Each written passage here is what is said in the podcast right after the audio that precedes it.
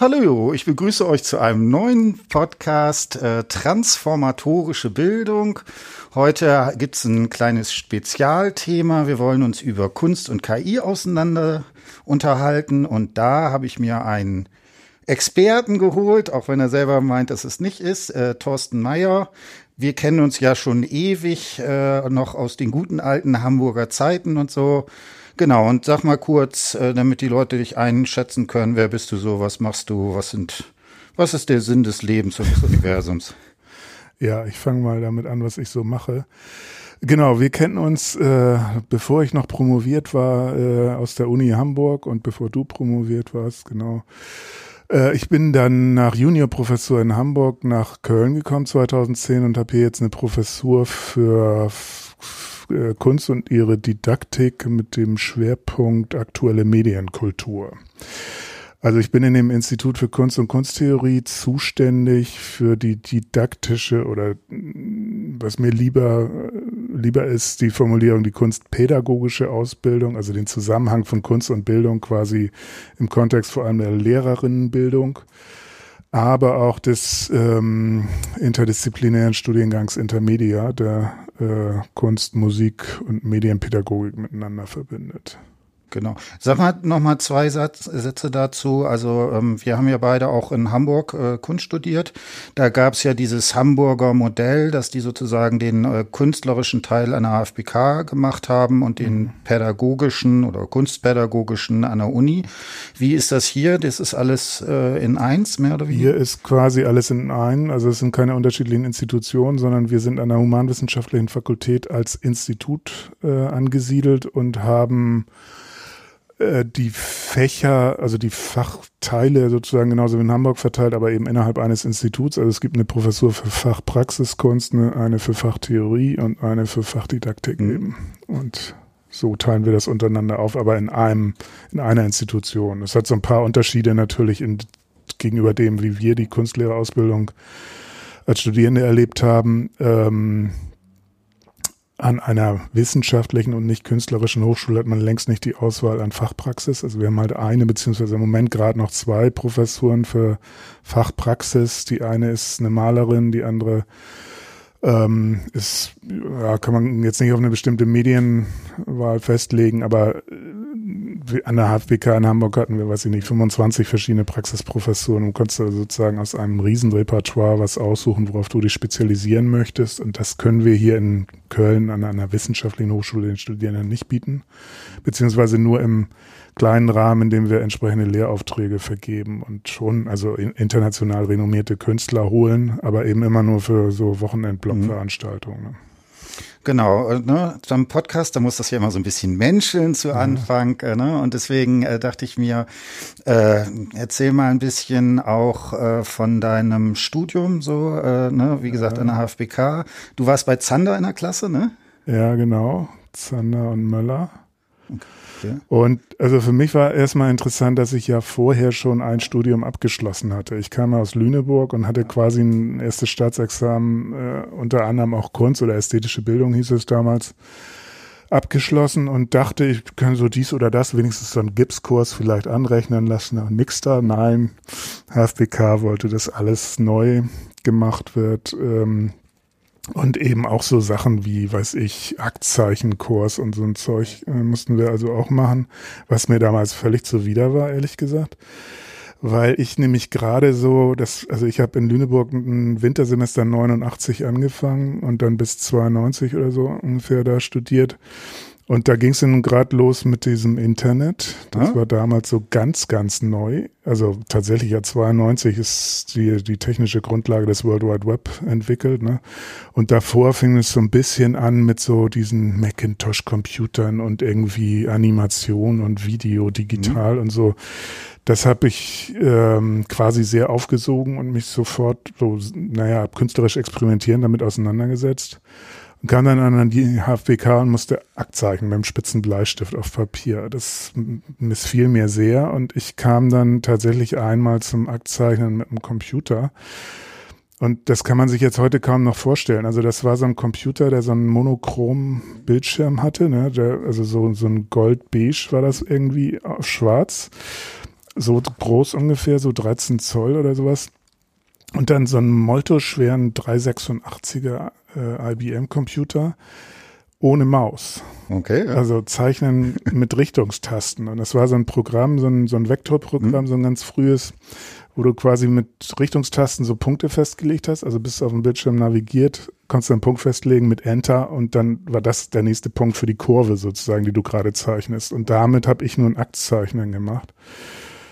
Und der der Dozent war völlig genervt von diesem Geklacker, was der, Computertastatur da hinterlässt und war so, also das war, er wollte mich wirklich rausschmeißen, weil er eben dieses leichte Gekratze von, von den spitzen Bleistiften auf dem Papier gewohnt war und so. Interessant war dann, als es äh, irgendwie um Jahresausstellung ging oder so, habe ich ihm dann diese Sachen gezeigt, die ich, also wie ich sie aufbereitet hatte. Und das, die Aufbereitung war einfach, dass ich, das war so ein, ich weiß leider nicht mehr, wie es hieß, aber so ein äh, Vektorzeichenprogramm, was so und ultra langsam war, dass wenn du diese Zeichnung aufgebaut hast, dann konntest du quasi wie ein Video sehen, wie diese äh, Figur gezeichnet wird. Und so haben wir das eben nicht als Bild, sondern als Film quasi äh, verstanden. Und dann war er versöhnt. Das fand er dann auch wieder gut so. Aber naja, da prallten so ein bisschen Welten aufeinander, glaube ich. Genau. Und willst du noch ein paar Sachen zum Multimedia-Studio erzählen? Wie, wie, wie war ist das da gegründet worden? Wann bist du dazu gestoßen? Ähm, das war so 93, 94, wenn ich es so recht erinnere. Der Karl-Josef Pazzini, also mein Doktorvater ähm, und auch eben schon mein akademischer Lehrer in äh, Lüneburg, wurde nach Hamburg berufen und ich bin quasi ein halbes Jahr später nachgekommen. Ähm, und habe dann in Hamburg eben weiter studiert. Und Pazzini hatte bei seinen Berufungsverhandlungen da in Hamburg einen Multimedia-Arbeitsplatz beantragt. Keiner wusste, was das ist, aber es klang irgendwie mhm. gut und total innovativ und so. Das war dann so eine Macintosh Quadra mit zwei Videorekordern, die man, also analoge Videorekorder, die man digital fernsteuern konnte quasi. Und ähm, mit diesem Gerät habe ich mich dann als studentische Hilfskraft so experimentierend auseinandergesetzt und habe die Kunststudierenden, die das interessiert hat und die genau sowas gerade nicht an der HFBK gefunden haben, weil da ging es ja um Aktzeichnen mit dem Bleistift. Die, mit denen habe ich dann halt so die ersten Schritte mit dem äh, also Adobe Premiere 1.0 und so und Photoshop 2.0 ähm, ja, so da eben erste Experimente gemacht, wie man sozusagen digital Bilder erzeugen kann oder Bewegtbilder. Mhm.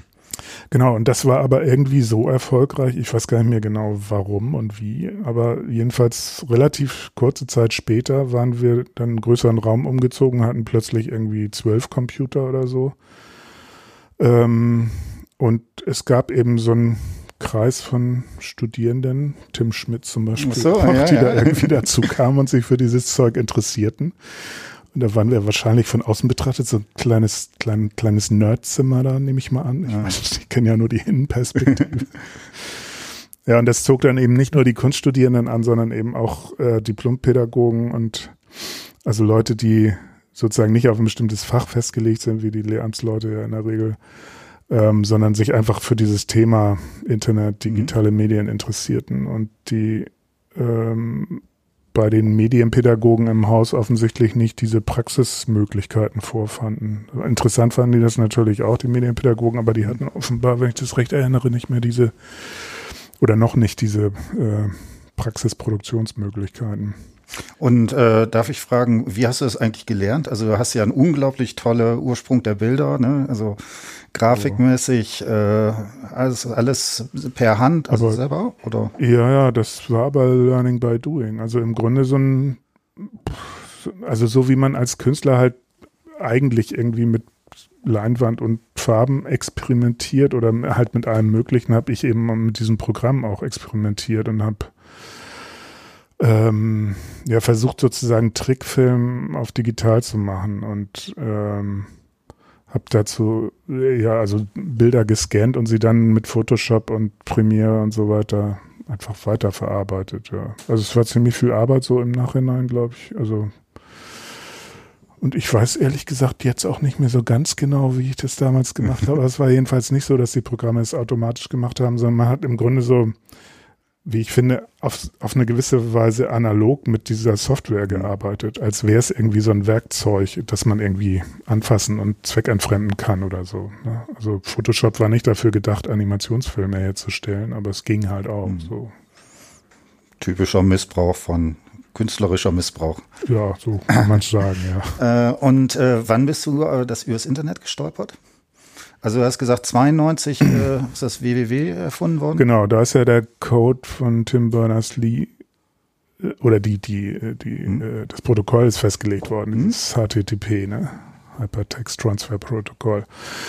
Und relativ schnell danach tauchte das irgendwie auch auf ähm, mit den ersten Browsern, Netscape 1.0 und so. Ähm, und es gab da, weiß ich nicht, 500 Server oder so auf der Welt und so. Und das waren aber, also die meisten davon waren halt Hochschulen, also amerikanische Hochschulen. Und relativ schnell kam dann irgendwie, weiß ich nicht, Uni Hamburg halt irgendwie auch dazu oder so.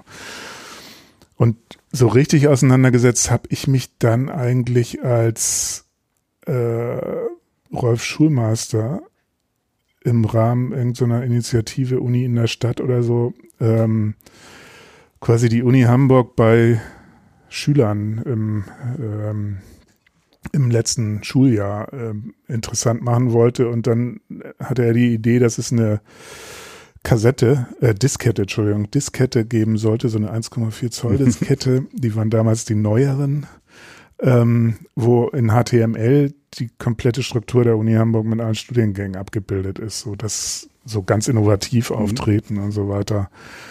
Und dafür habe ich diese HTML-Auszeichnungssprache gelernt und eben so ja, diese technische oder symbolische Grundstruktur des World Wide Web kennengelernt. Und das war gutes Handwerkszeug. Ähm, und ja, interessante Erfahrung, so in, in so einem Projekt mitzuwirken. Und ähm, das war dann quasi die Basis dafür, dass ähm, dass, dass wir ähm, relativ schnell dann eben auch einen Internetauftritt dieses, dieses Kunstinstituts da, oder wie ist das Institut noch gleich? Ästhetische Bildung, glaube ich, oder so. Weiß, Weiß ich gar nicht mehr ja. genau.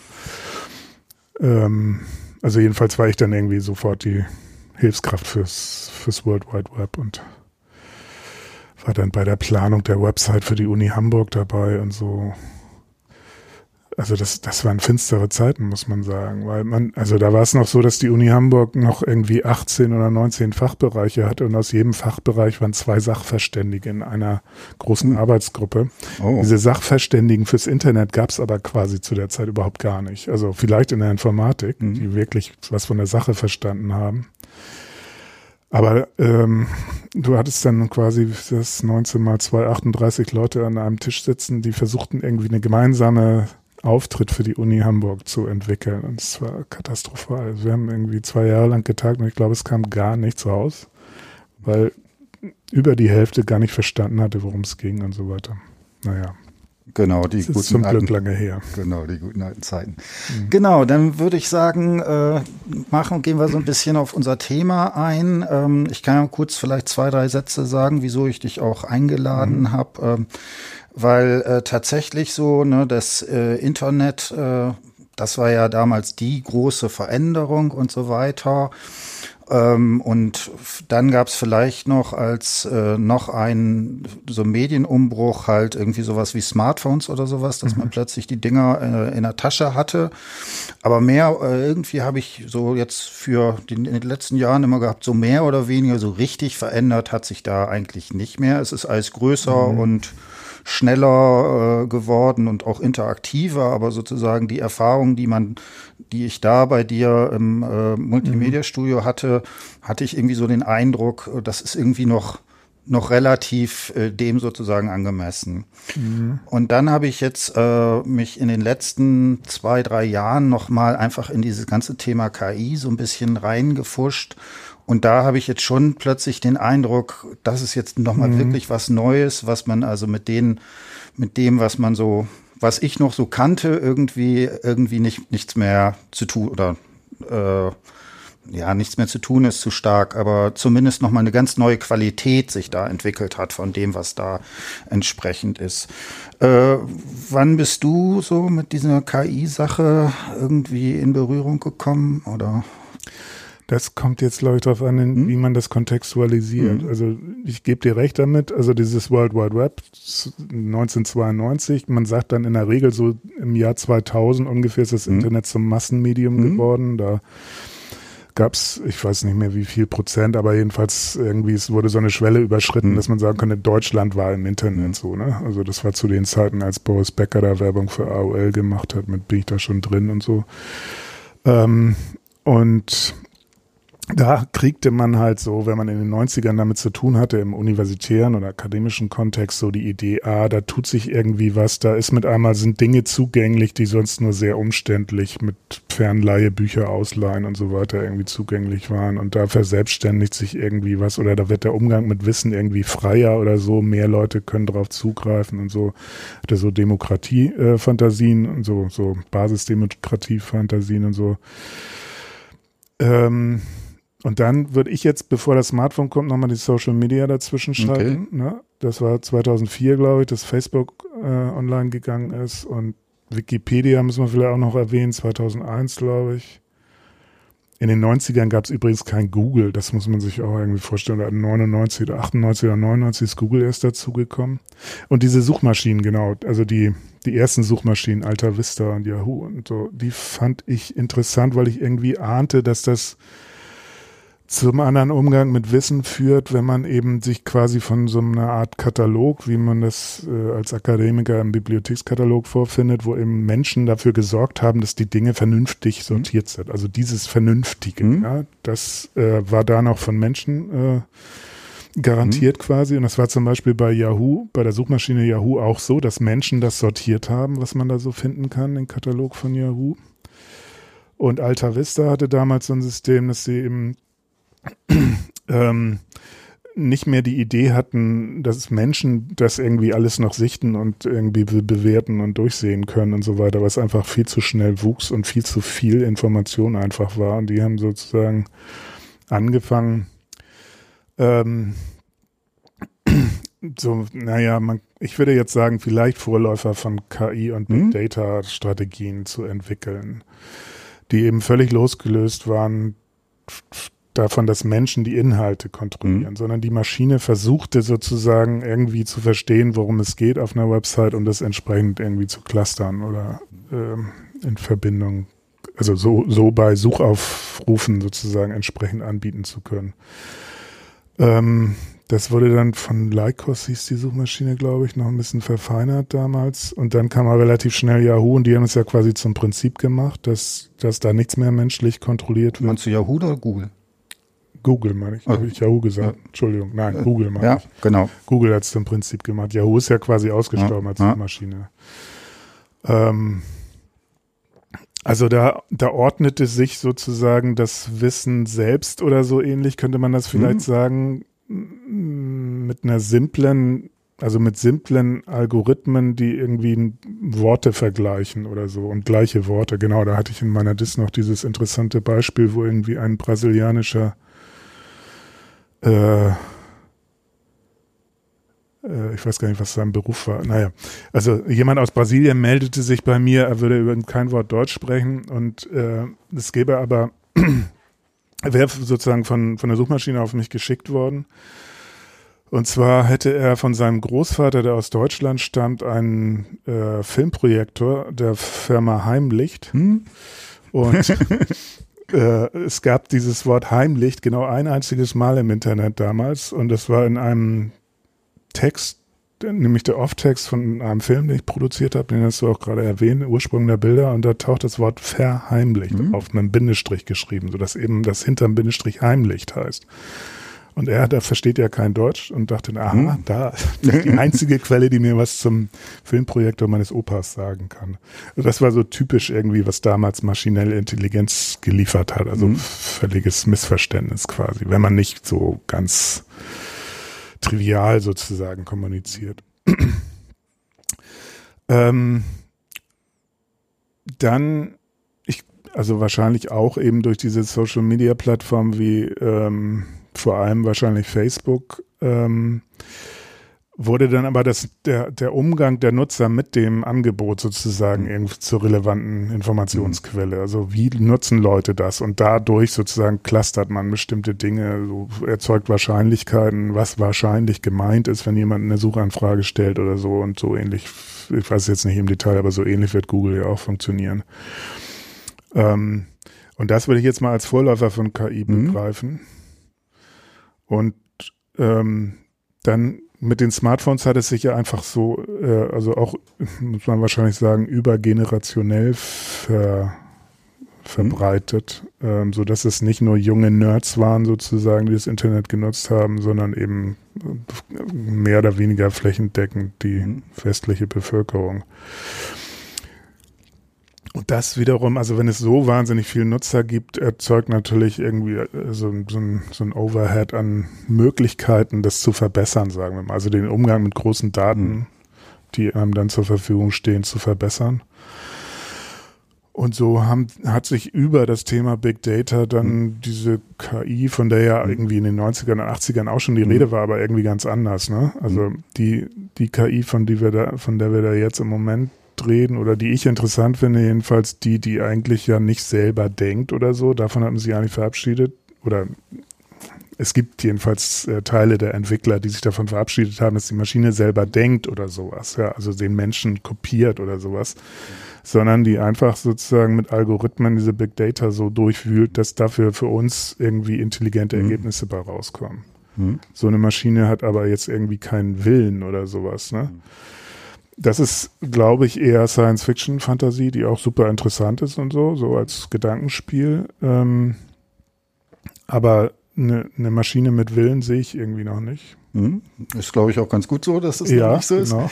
Ähm, ich kann ja noch mal ein paar Sätze so sagen, was, was mich daran so fasziniert hat. Also erstmal eine KI gibt's ja, ist, glaube ich, auf eine Konferenz 1956 irgendwie mhm. äh, ins Spiel gebracht worden. Also die, da gibt's eine lange, lange Forschungstradition und so weiter. Und ähm, viele Leute ähm, würden sagen, glaube ich, dass das sogenannte AlexNet äh, eine der entscheidenden Beiträge war. Ich kann jetzt kurz mhm. erklären, was das ist. Das ist von der Universität in Stanford. Da gibt es so einen Image-Pool von einer Million Bilder, die tatsächlich Menschen manuell in Kategorien gepackt haben. Auf dem Bild ist eine Katze oder ein Hund mhm. oder irgendwas drauf. Und äh, die Aufgabe ist, du musst sozusagen irgendeinen Algorithmus, kannst machen, was du willst, äh, trainieren, der nachher, den schickst du dann ein und die haben dann sozusagen einen Testdatensatz, äh, den noch niemand gesehen hat. Und das muss sozusagen dann nachher die Sachen entsprechend richtig klassifizieren. Mhm. Und was die dann hingekriegt haben, ist so ein äh, sogenanntes künstliches neuronales Netz zu bauen, wobei äh, das einzige Neuronen kommen da nicht drin vor. Das sind eigentlich einfache mathematische Operationen. Mhm. Und ich nenne mal ein Beispiel, was, wo, wo mir das sehr klar geworden ist, wie das vielleicht funktioniert. Das heißt, die haben sogenannte Konvolutionsoperatoren. Das sind 11 mal 11 mal 3 Pixel. Und die multiplizieren die sozusagen mit einem bestimmten Teil des Bildes. Und wenn dann auf der linken Seite ganz häufig zum Beispiel minus eins ist und auf der rechten Seite ganz häufig plus eins und in der Mitte ist null, solange das, ähm, äh, was weiß ich, ein blauer Himmel ist, ne, multiplizierst das eine mit minus eins, das andere mit plus eins und dann addierst du das Ding wieder zusammen, kommt sozusagen null raus. Mhm. Wenn du jetzt aber eine Kante hast, also wo der Farbwert sich äh, rechts und der mhm. Farbwert links sich sozusagen deutlich unterscheiden, dann kommt da halt eine größere Zahl raus. Mhm. Und was sie dann halt machen, dann nimmst du das, packst das sozusagen in eine neue Liste und über mehrere Schichten äh, hast du dann das da drin. Aber das Entscheidende ist, die ganze Intelligenz steckt in diesen Zahlenwerten, die du sozusagen da drin mhm. hast. Und dann hinten kannst du dann ja einfach angucken, da hast du dann deine tausend Kategorien. Da kommt dann einfach eine Zahl raus, was weiß ich, so und so viel für Hund und so und so viel für Katze. Und wenn du dann, dann kannst du irgendwie ausrechnen, wie viel musst du besser werden, um das zu machen. Und dann gibt es diesen sogenannten Backpropagation-Algorithmus, der geht sozusagen rückwärts durch das Netz und justiert in ganz kleinen Abschnitten sozusagen diese Zahlenwerte in diesem neuronalen Netz. Mhm. Und das musst du ein paar Milliarden Mal machen. Äh, und irgendwann kann dann dieses Ding sozusagen sowas wie Hunde erkennen und Katzen erkennen. Aber du kannst das genauso gut nehmen und schmeißt da, was weiß ich, äh, dem äh, da ähm, medizinische Bilder vor, irgendwie, ähm, ja, äh, da wird ganz viel, also ähm, äh, was weiß ich, ähm, äh, Röntgenbilder oder sowas. Und wenn du das dann klassifizierst hast, dann kann das Ding auch äh, sozusagen Röntgenbilder erkennen oder ähm, was weiß ich, ähm, ja, alles Mögliche, was du halt einfach sozusagen mit Bildern machen kannst. Ne, und das ist sogenanntes Pattern Recognition, wo du das entsprechend darauf anwenden kannst. Gut, und ich glaube, selbst das ist schon eigentlich eine relativ spannende Sache, weil diese Dinger lernen können und sie können auch bis zum gewissen Grade verallgemeinern. Also das heißt, du brauchst nicht wirklich die gleiche Szene, sondern wenn du dem Ding tausendmal äh, einen Fahrradfahrer gezeigt hast, dann wird er in einer sehr hohen Anzahl der Fälle auch bei einem nächsten mhm. Bild, wo ein Fahrradfahrer drauf ist, das erkennen und da kannst du dann anfangen, damit sowas wie selbstfahrende Autos zu bauen oder sowas mhm. in die Richtung. Und was ich dann aber noch ganz spannend finde, das ist eigentlich so noch relativ klassisch. Das ist das, was sogenanntes Supervised Learning ist, weil da hast du äh, noch ein klares, du weißt halt genau, du willst Katzen und Hunde und hast das sozusagen vorher klassifiziert. Und dann gab, gibt es noch also drei Sachen, die ich noch kurz ansprechen will. Das eine, das ist dieses von DeepMind, das ist sogenanntes mhm. Reinforcement Learning. Da probiert das System erstmal in einem, die haben mit Atari-Spielen sozusagen äh, angefangen, äh, äh, probiert sozusagen aus. Und dann hast du neuronal, und immer wenn in dem Atari-Spiel der Wert äh, erhöht wird, ähm, hast du sozusagen positives Re äh, Signal. Mhm. Und äh, genau, der probiert aus und wenn das dann sozusagen zu einem, also wenn er irgendwas abgeschossen hat, ein Raumschiff oder so, ne, dann wird, dann ist da sozusagen genau so ein optisches Ding drin wie dieses AlexNet-Ding. Das mhm. ist tatsächlich genau das gleiche, was da drin ist, ist nur so ein bisschen was drumrum. Und da ist ja, das haben sie ja jetzt so weit hingekriegt, dass sie für äh, E-Sport-Games, wo die Leute tatsächlich irgendwie zehn Jahre lang äh, das spielen müssen, um irgendwie da bei den Weltmeisterschaften eine Chance zu haben. Da hat jetzt mhm. äh, in den, im letzten Jahr tatsächlich diese KIs äh, das gewonnen. Und zwar indem es nur, indem es gegen sich selber gespielt hat. Mhm. Ne? Also die machen das und du hast, die fangen total dumm an und dann hast du einfach zwei Agenten, die spielen immer gegeneinander mhm. und irgendwann lernen die voneinander, dass, dass sie da entsprechend das äh, kriegen. Das ist sogenanntes Reinforcement Learning. Mhm. Das, also dritte wäre dann sowas wie GANs. Die sind auch unglaublich spannend, weil das ist was ähnliches, nur also die ähm, haben das immer, dass sie, ähm, das wird immer mit Geldfälscher und Polizist verglichen. Und da hast du eine also du hast sozusagen entweder den echten Geldschein oder den Geldschein vom generierenden äh, System. Mhm. Und der eine lernt immer möglichst bessere Bilder von den Geldscheinen zu machen und der andere lernt immer sozusagen das zu unterscheiden, versucht zu mhm. unterscheiden, wer von dem, ist das jetzt ein echter Geldschein oder nicht. Und das, äh, was da vor einem Jahr, glaube ich, ähm, äh, ähm, äh, ja, sehr bekannt wurde, ist so ein Ding von Nvidia. Die haben Folgendes gemacht, die haben sich eine große Anzahl von Bildern von so Leuten auf dem roten Teppich äh, geholt. Mhm. Und das System muss jetzt entscheiden, muss, muss einerseits ein Bild entwerfen und andererseits das äh, unterscheidende Netz muss unterscheiden, ist das, kommt das sozusagen, ist das ein echtes Foto mhm. oder ist das, was generiert ist. Okay. Und das haben sie so weit hingekriegt, dass du es optisch nicht mehr auseinanderhältst. Mhm. Ne, und das ist äh, schon, also, ne, und die haben zum Beispiel sowas gemacht, dass sie ein Auto äh, haben, der fährt durch die Gegend. Und dann haben sie äh, das System auf ganz viele Bilder mit Schnee trainiert. Und dann kannst du dem System sagen, ne, guck dir das Film an und pack den in eine Schneelandschaft. Mhm. Und dann fährt er da durch und du kannst es auch nicht mehr unterscheiden, ob das so ist. Ne? Mhm. Und das dritte und letzte, wo was, was so vor ein paar Wochen irgendwie da oder ein paar Monaten, weiß ich nicht genau, äh, ist, das ist sogenanntes Unsupervised Learning. Und da fand ich, da ist es wirklich nochmal erstaunlich. Und zwar ist die einzige Anweisung, die die da drin haben, du hast einen gigantischen Textberg und das Ding soll einfach, kriegt immer die verschiedenen Buchstaben und soll dann die nächsten Buchstaben vorhersagen. Mhm. Das ist alles, was das System macht. Und dann wird da auch wieder so ein, so ein tiefes neuronales Netz irgendwie reingemacht. Und äh, das erste Mal, was ich dann ähm, gehört hatte, äh, was sie dann erzählt haben, ist, dass die sowas wie ein Emotionsneuron da drin gefunden haben. Mhm. Wo ich erst gedacht habe, völliger Quatsch, das kann auch gar nicht. Das kann doch nur die nächsten Buchstaben vorhersagen. Aber das Ding ist, die haben das auf, glaube ich, Filmbewertungen äh, irgendwie sowas trainiert. Also die Texte waren irgendwie Filmbesprechungen. Und da ist, wenn äh, äh, das ist ja sozusagen, du schreibst ja in einem emotionalen Zustand. Mhm. Ne, der Film war super oder mein Gott, ich, dass ich das Geld dafür aufgefunden habe. Das heißt, um das vorherzusagen, muss das System eine gewisse Emotionalität des Schreibenden machen mhm. können.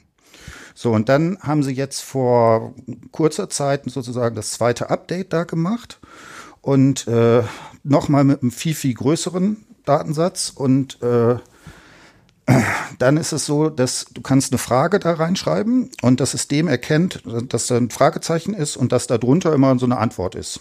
Und das wird auf Millionen von Texten sozusagen trainiert, völlig ohne, dass da irgendwas äh, annotiert ist oder sowas.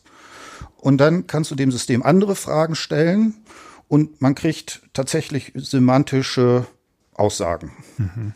Ne, also kannst so, kann man das da und da reintun oder sowas? Kann man den Stift in äh, in den Becher tun und dann hat das System eine gewisse Kenntnis von der Welt, dass das geht oder nicht.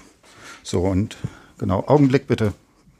Und ähm, ist hier gerade jemand reingekommen für die Hörer. Mhm. Und also das sind diese drei Sachen, also äh, äh, sogenanntes Supervised Learning, also Lernen und Verallgemeinern, äh, Reinforcement Learning, lange Planung und sich darauf äh, anpassen diese GANs, würde ich sagen, sind tatsächlich bis zum gewissen Grade kreativ. Hm. Natürlich nur in einem sehr eingeschränkten Rahmen und so weiter, aber die können zum Beispiel, die können sich halt Sachen ausdenken.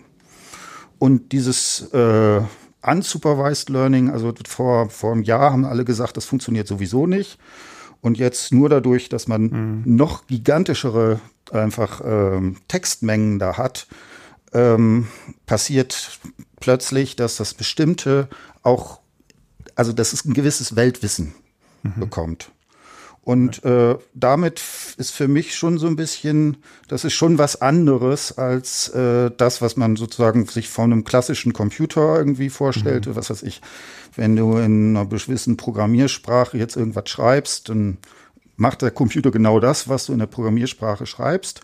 Die Dinger haben plötzlich eine gewisse Form, würde ich sagen, von dem, wo ich auch sagen würde, naja, das hat, hat eine gewisse Intelligenz, hat eine gewisse Kreativität auch und so weiter. Mhm.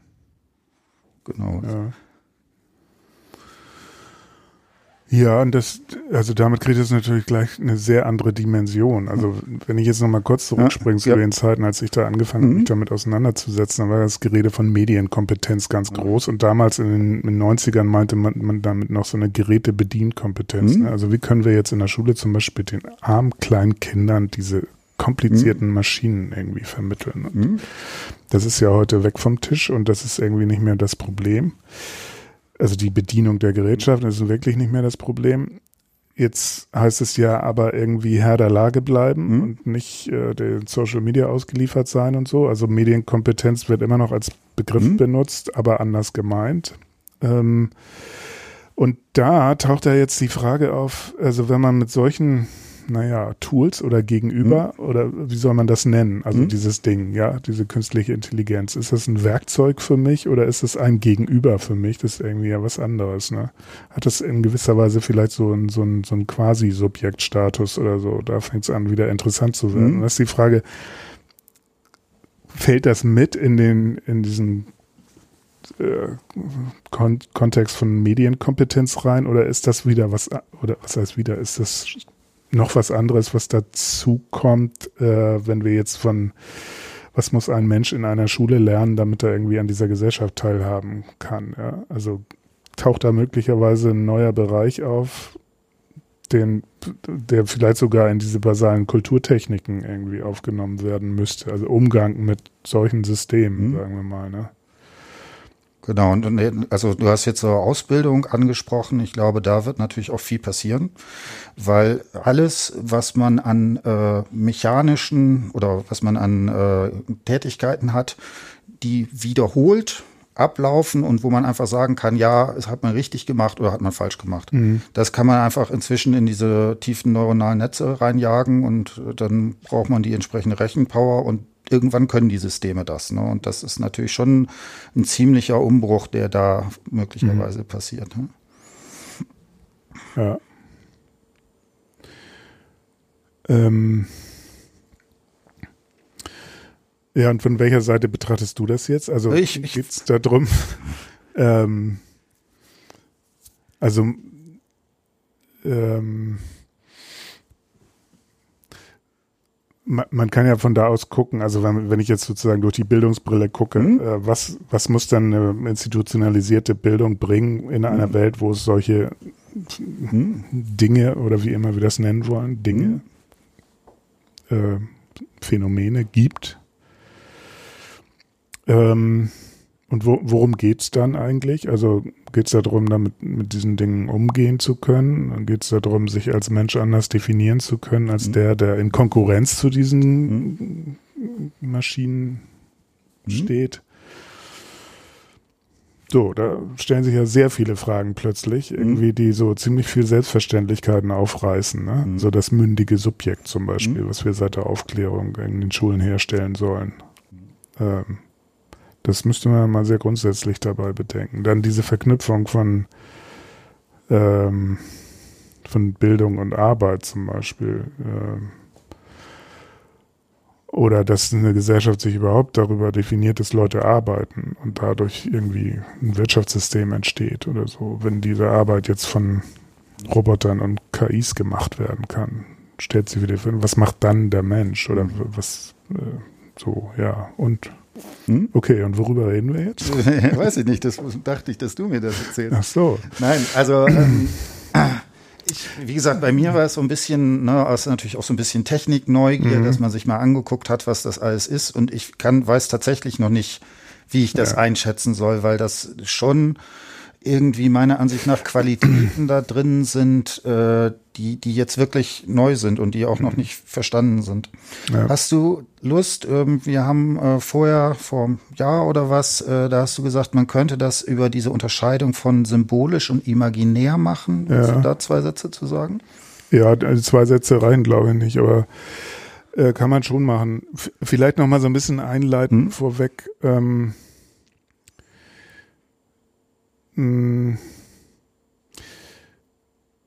Also bei mir ist natürlich irgendwie so die, die Kunst auch im Hintergrund. Mhm. Ne? Ich habe jetzt zufällig mich auch für diese ähm, medientechnologischen und medienkulturellen Dinge interessiert und eine Folge davon ist eben diese Weiterentwicklung Richtung KI.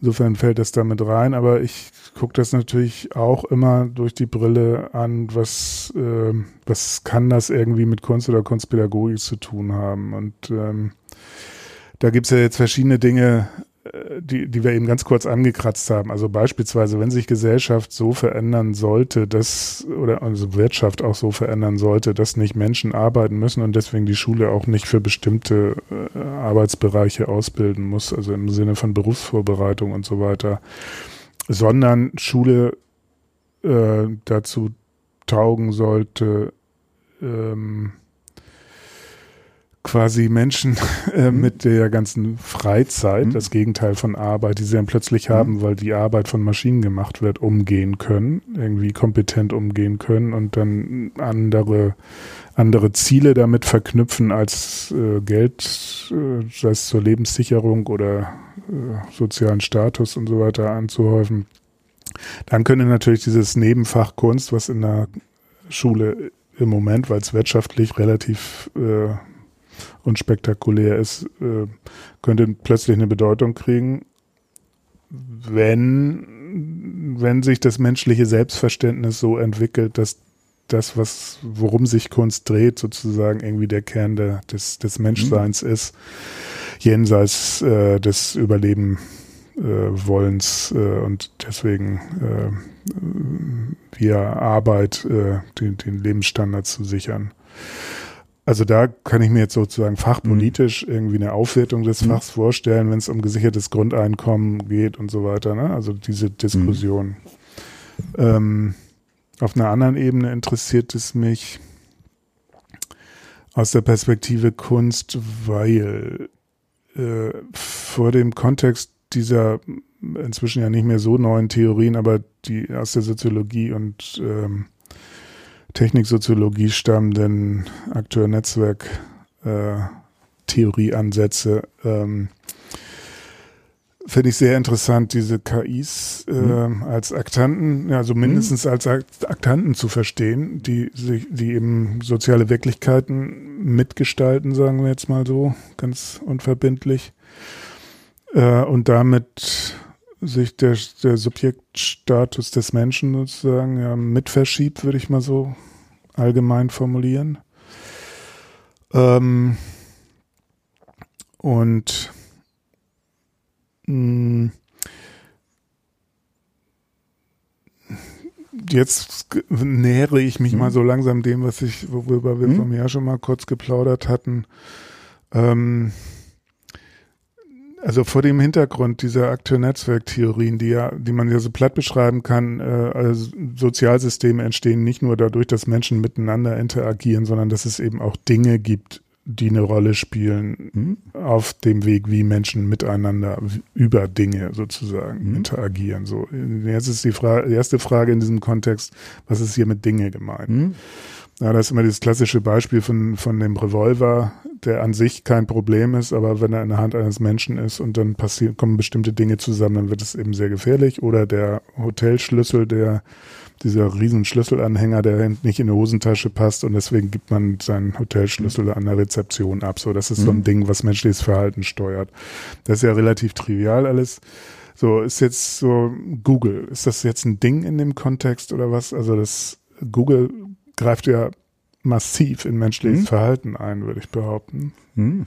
Und man hat irgendwie Schwierigkeiten, Google als Ding zu bezeichnen, oder? Also ja. da fängt's an. Da taucht mhm. entweder ein neues Phänomen auf, was irgendwie mhm. kein Ding ist, aber irgendwie sich irgendwie in diesen Subjekt-Objekt-Dichotomie äh, irgendwie einmischt. Das finde ich mhm. interessant. Also das gilt schon für Google, erst recht für solche KI-Systeme, von denen du gerade gesprochen hast. Und da ist also ein Großteil von dem ist ja inzwischen auch in, in Google sozusagen mit ja. reingebastelt. Genau, worden, deswegen ja. ist Google vielleicht ein schönes Beispiel, ja. auch weil es eben so massenhaft genutzt wird und wirklich eine Rolle spielt. Ne? Ähm, Genau, ich habe mich sozusagen vor dem Hintergrund und meinem Background, der halt äh, unter anderem geprägt ist von der Lacanischen Psychoanalyse mhm. und seinem Modell des mhm. psychischen Apparates, gefragt, wie man das sortieren kann. So und da, da gibt's ja dieses Modell des borromäischen Knotens, mit dem ähm, das Symbolische, das Reale und das ähm, Imaginäre verknotet sind. So, das ist mm, Lacans Modell dass er, so verstehe ich es wenigstens, irgendwie an die Stelle setzt, äh, funktional, wo, wo Freud diese Modelle von Ich über Ich und Es mhm. gesetzt hat. Lässt sich zum Teil auch in Übereinstimmung bringen, aber eben nicht vollständig und hängt damit zusammen, dass Lacan seine Theorie eben auch vor dem Hintergrund der aufblühenden Sprachwissenschaft, äh, Jack Hobson spielt da, glaube ich, eine ganz große mhm. Rolle, entwickelt hat. Und ich finde dieses Modell mit dem symbolischen, imaginären und realen einfach großartig. Mhm. Und äh, jetzt müsste man sehr ausholen zu erklären, was das jeweils ist, aber mhm. da kann man also mehrere Podcasts mhm. drüber machen. Es gibt auch schon einige, aber ah, ich denk, ja, denke, genau. wir können so ein bisschen. Wir können so tun, als wenn wir Bescheid wüssten. Genau, ja, ja.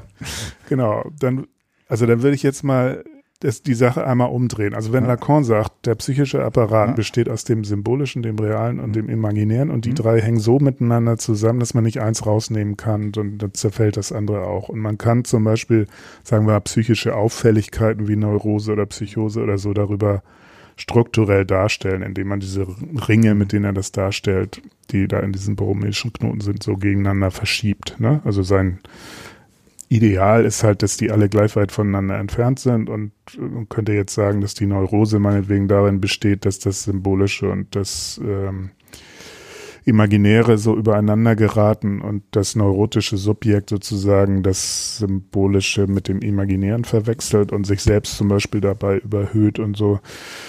Das wäre so die Persönlichkeitsstruktur der Moderne, könnte man jetzt äh, dreist behaupten. Vielleicht eine Psychose würde vielleicht eher heißen, da kann man jetzt unterschiedlicher Meinung sein. Ich finde es logisch, soweit ich Lacan verstanden habe, eine Psychose oder psychotische Struktur als äh, Übereinanderschieben des ähm, Symbolischen mit dem Realen zu begreifen. Mhm. Und dadurch entstehen dann halt Wahnvorstellungen und man kriegt das Symbolische eben nicht vom Realen getrennt. So. Also das sogar tatsächlich kann man ja fast im, im, im, im alltagssprachlichen Sinn des Verständnisses des Symbolen und Realen äh, so sagen, dass man, wenn man das nicht auseinanderkriegt, sozusagen, hat man ein echtes Problem. Also insbesondere in solchen Zeiten, wie wir jetzt, mhm. äh, in denen wir jetzt leben. So, wenn man das jetzt aber umdreht und nicht sagt, okay, so funktioniert die Psyche, sondern das mal versucht von außen zu betrachten und die, die, die, die Gesellschaft, ähm, mhm. die jetzt aus lauter Individuen besteht und diese Individuen sind quasi immer sowas wie Stepppunkte, wo mhm. Reales, Symbolisches und Imaginäres zusammenkommen. Also das Symbolische ist ja nichts Individuelles, das ist einfach da mhm. als gesellschaftliche Vereinbarung, unausgesprochene oder als Sprachsystem oder was auch immer. Es ist jedenfalls überindividuell. Das Real ist sowieso überindividuell. Das Real ist quasi irgendwie alles. Hm. Ähm, nur eben ohne Bedeutung. Und das ist das, was man so schwer denken kann. Hm. Und jetzt kommt immer ein individuelles Imaginäres, also die individuelle Einbildungskraft eines Menschen sozusagen und tackert immer mal hier und da Symbolisches hm. und Reales zusammen. Und dadurch entsteht sozusagen Sinn. Hm? So könnte man es abstrakt beschreiben.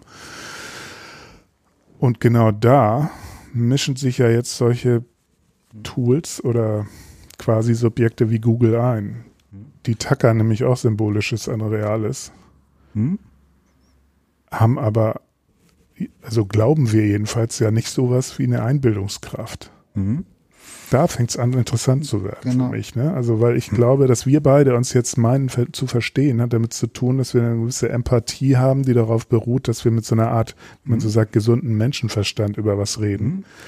Und auch wenn ich mich jetzt irgendwie missverständlich ausdrücke, du da ein bisschen ergänzen kannst äh, und mit deinem mit deinem gesunden Menschenverstand und unserer, was ich, gemeinsamen Wissensgrundlage oder so, was ich vielleicht meine. Das geht nicht immer 100% glatt, aber so ungefähr kann das funktionieren. Und deswegen können wir uns auf so einer gewissen Ebene sozusagen vertrauen, mhm. was den Sinn angeht. Und genau da liegt da, glaube ich, das Problem. Kann ich denn Google vertrauen, was mhm. den Sinn angeht? So, mhm. das, also bei Google, könnte man sich jetzt noch damit retten, zu sagen, naja, okay, Google analysiert das Verhalten von Menschen und macht daraus Sinn sozusagen. Mhm. Das ist ja jetzt nicht falsch. Das, mhm. das ist ja, Hat ja ganz schön eigentlich. Würdest du sagen, dass Google sowas wie, das, wie was Imaginäres auch hat?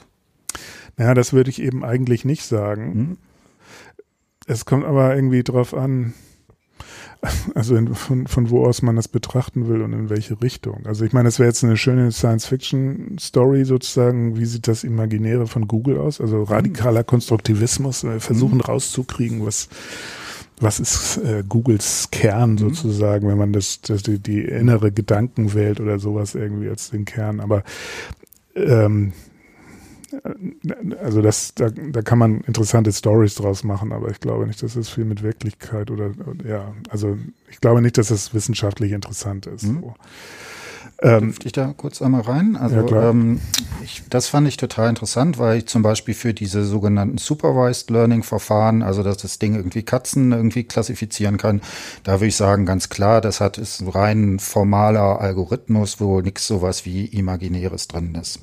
Was ich aber sehr spannend finde, es gibt einen Podcast, ähm, äh, wo dieses, äh, ne, wo die das kommt äh, von DeepMind und die haben ein, äh, die spielen ein Computerspiel, StarCraft heißt es, glaube ich. Mhm.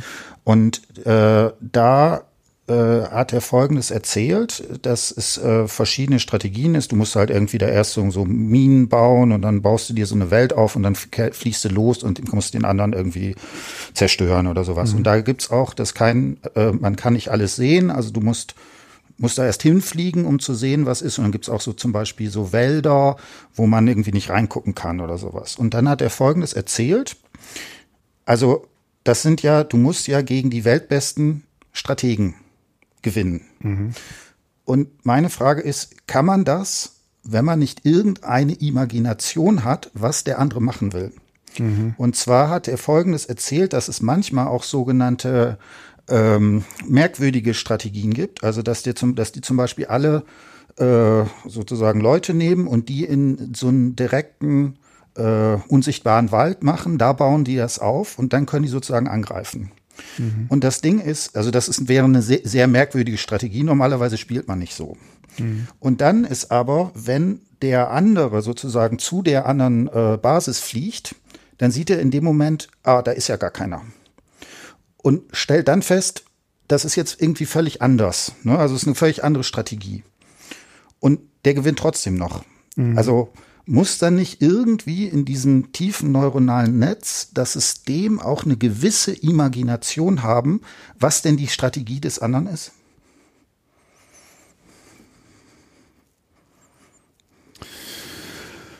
Ja, ich meine, also diese Frage entsteht mhm. ja daraus, dass wir das von Menschen so gewohnt sind, dass wir annehmen, dass da jemand irgendwie eine Strategie mhm. und einen Willen hat und irgendwie gewinnen will mhm. und so weiter. Und ähm, aber ich, ich bin mal vorsichtshalber hm? skeptisch, ob das sein muss. Hm? Ne?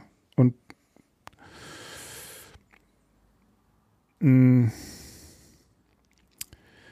versuch mir vorzustellen, wie das ist, wenn ähm, wenn da eben kein, also nichts ist, was irgendwie vergleichbar ist mit einer menschlichen mhm. Imagination. Ähm, ich fand das, ich fand es zum Beispiel in diesem Film Hör großartig. Da ist so eine Szene. Du, du hast ich den, den nicht gesehen. gesehen ne? Du hast den nicht gesehen. Nein, ich habe ihn nicht gesehen. Ah, je. Mhm. Also jetzt muss ich etwas weiter ausholen, äh, aber es passt letztendlich doch dazu, glaube ich. Also es geht um jemanden, der sich in sein in das Betriebssystem seines Computers mhm. verliebt. Mhm.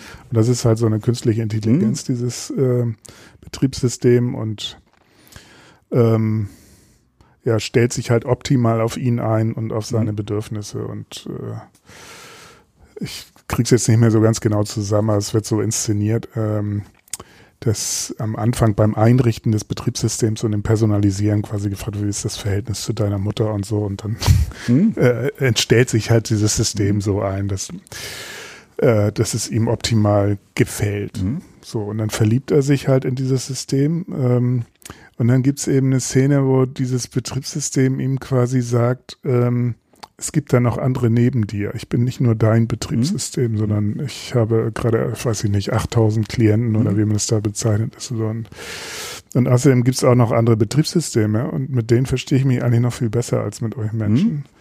Und ich krieg's nicht mehr genau zusammen. Jedenfalls entsteht sozusagen im Kopf des Zuschauers so die Idee, dieses Betriebssystem verabschiedet sich jetzt und lässt ihn so sitzen. Mhm.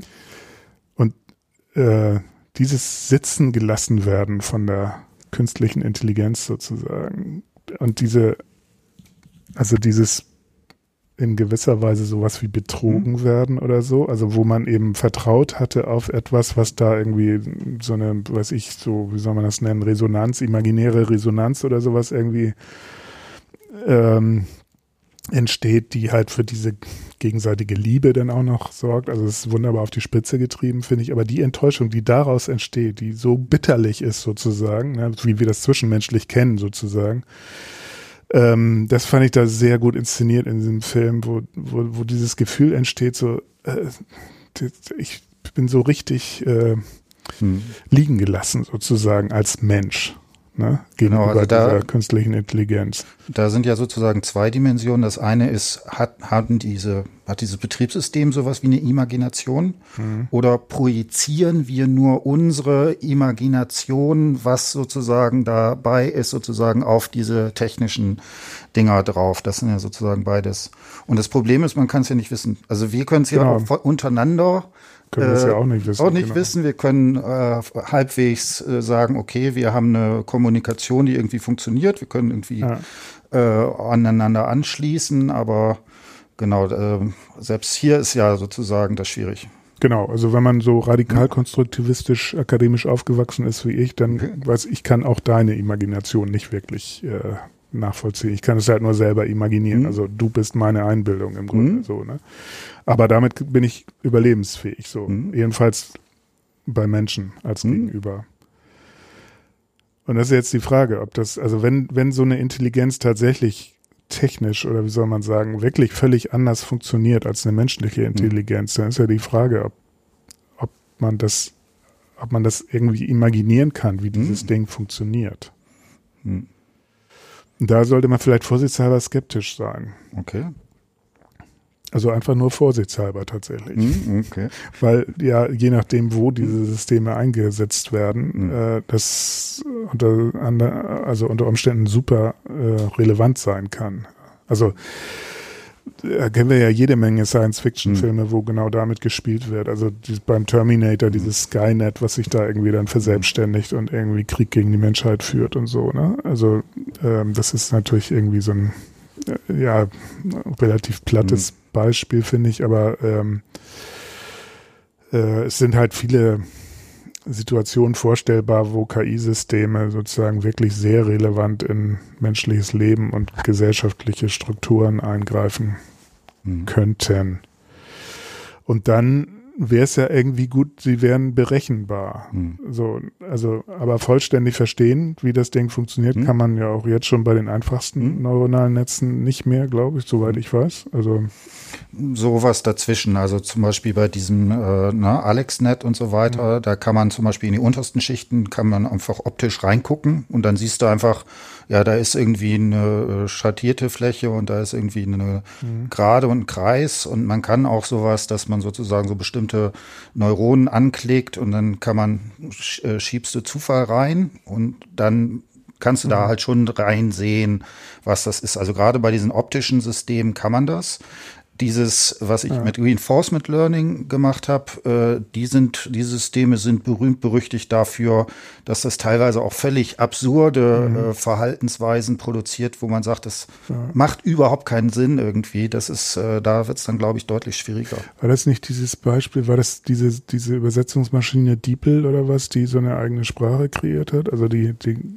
die lernt sozusagen, was weiß ich, äh, Spanisch in Französisch und Französisch in Deutsch äh, und so weiter. Also jede Sprache in jede andere zu übersetzen und macht das, wenn ich es recht verstanden habe, mittels einer selbst kreierten Sprache, die quasi die mhm. Basis für all das ist.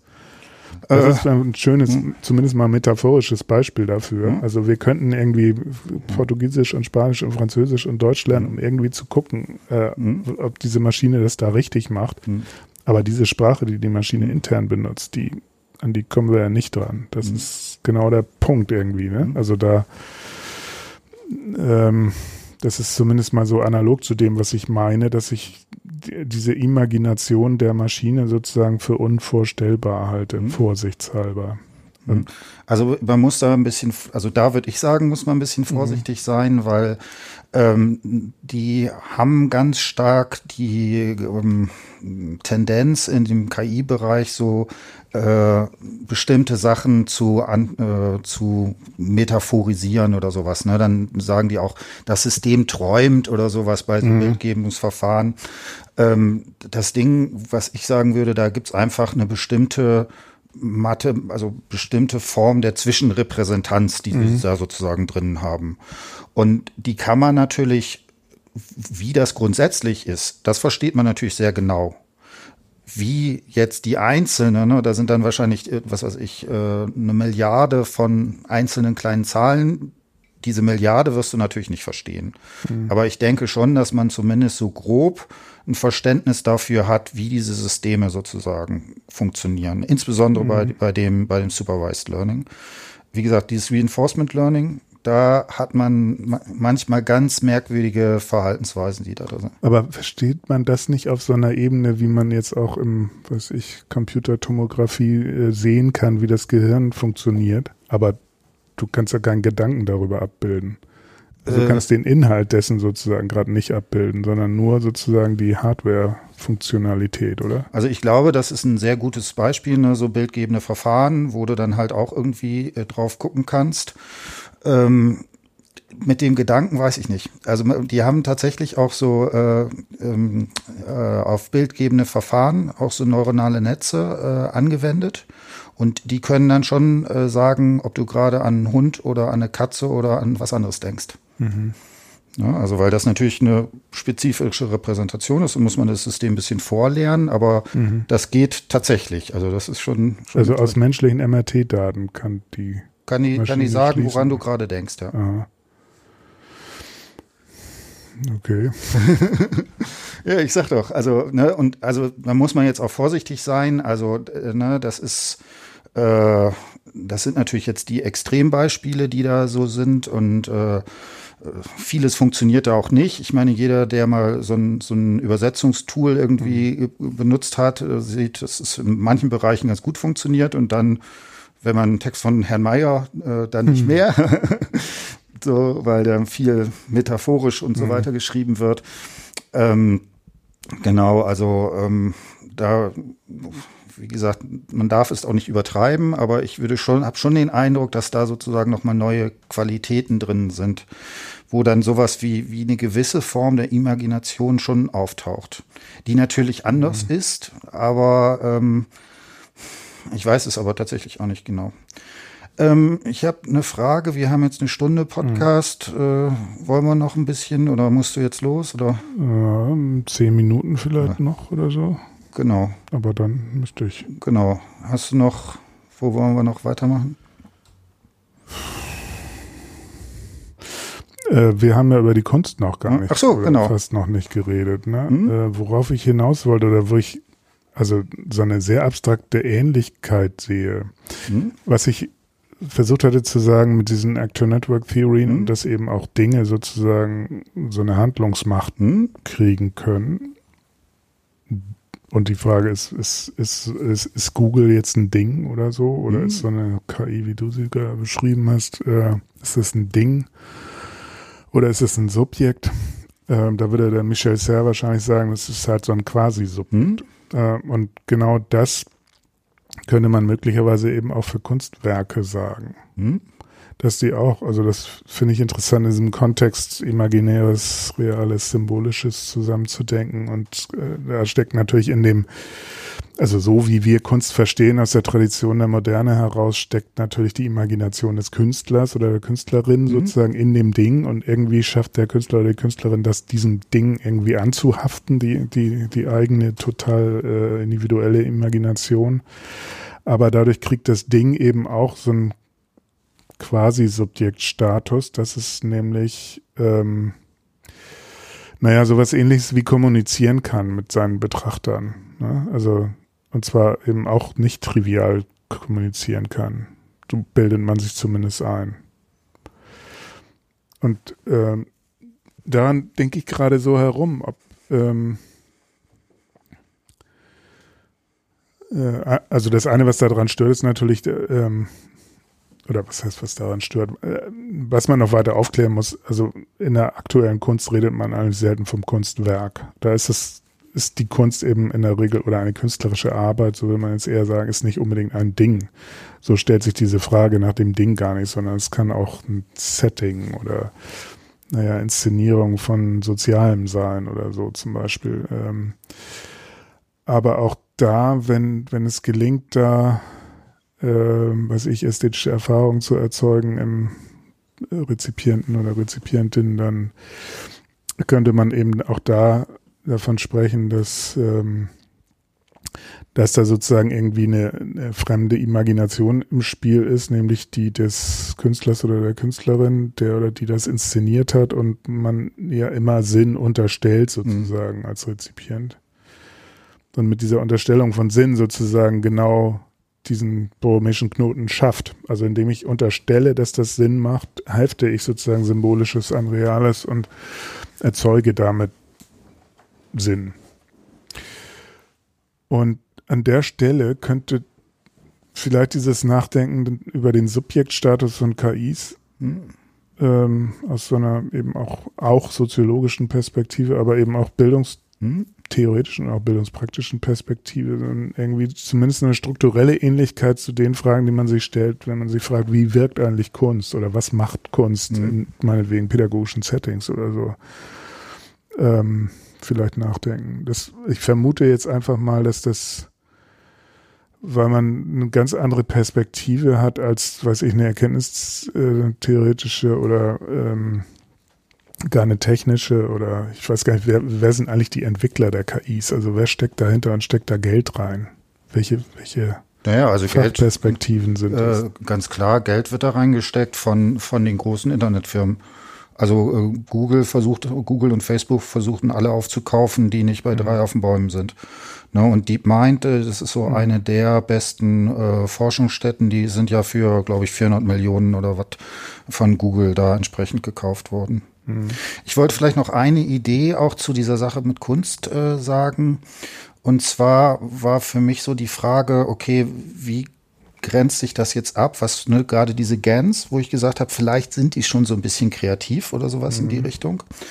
Äh, und ich, also, ich glaube, was die inzwischen können, das sind, ist sozusagen das Handwerkliche der Kunst. Mhm. Da, ne, also, so, also was man mit Photoshop oder sowas machen kann. Ne? Früher, als wir noch das mhm. irgendwie per Hand irgendwie freistellen mussten und all solche Sachen, das können die inzwischen. Meine Überlegung war, wäre dann, vielleicht könnte man da eine Trennung ziehen, dass sowas wie aktuelle Kunst sich über die Setzung der Methode ja definieren würde. Würde ich zumindest relativ stark sagen. Und das ist eben das, wo, wo die Systeme noch überhaupt gar nicht irgendwie das können. Also sowas zu setzen, für sich zu entscheiden, ich will so arbeiten oder so in die Richtung. Da wäre ich jetzt aber skeptisch, ob die okay. das nicht auch ganz schnell können, weil ich das eigentlich nur für, wie soll ich sagen, ähm, das Selbstverständnis des, des Künstlers der Moderne sozusagen auf einem höheren Abstraktionsniveau halten würde.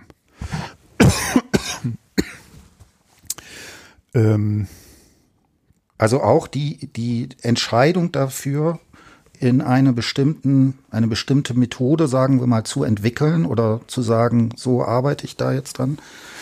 Also da würde ich, also das glaube ich ist noch schwierig, weil also da ist auch nicht so, dass, dass man da Milliarden von Trainingsdaten oder sowas hat. Ne? Also mhm. das ist natürlich einfach dann noch mal äh, schon sagen wir mal spezifischer oder so.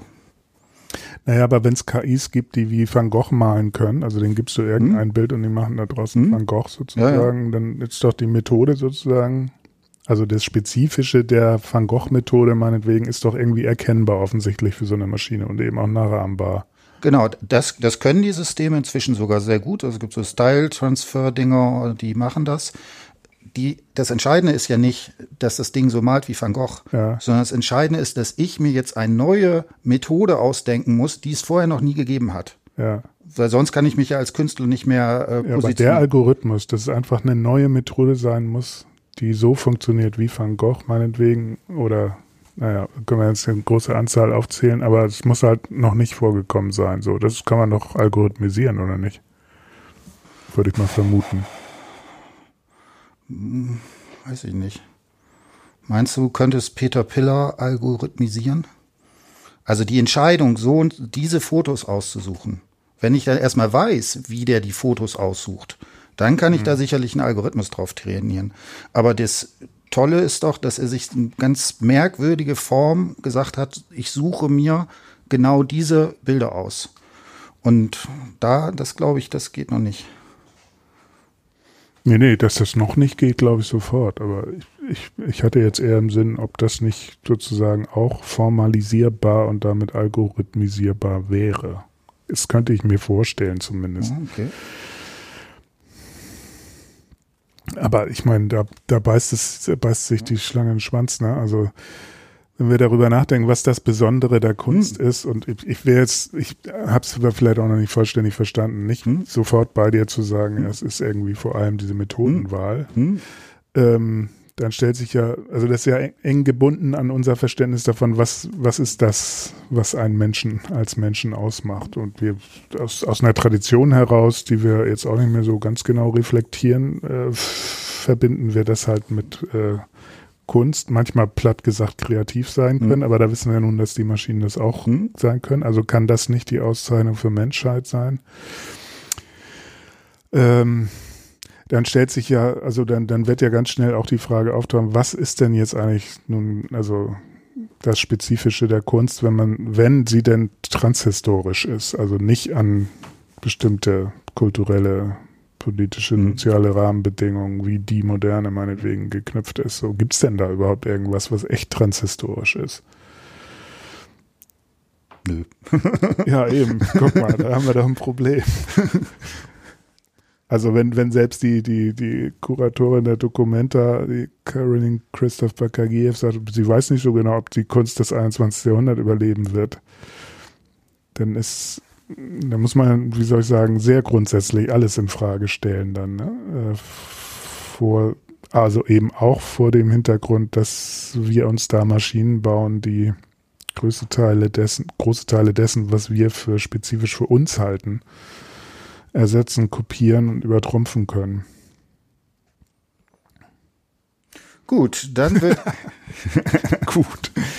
Nee, äh, dann würde ich sagen, haben wir es jetzt. Also äh, auch aus Zeitgründen, mhm. dass wir da das machen. Also ich fand es sehr interessant, äh, spannende Ideen.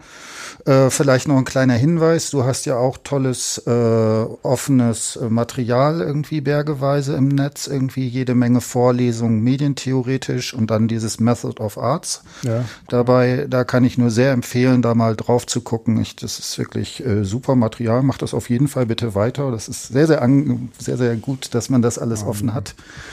Genau. Und wir haben es gerade auf eine neue Web, also oder haben die, die Webplattform neu gestaltet, also kunst.uni-köln.de. Da findet man all das versammelt unter Educational Resources. Genau. In diesem Sinne, äh, dann schöne Grüße an die Hörer und vielen Dank nochmal, dass du dir die Zeit genommen hast. Ich fand es sehr gut. Und dann vielleicht können wir das ja irgendwann nochmal wiederholen. So, gerne. Okay. Danke. Tschö. Danke dir.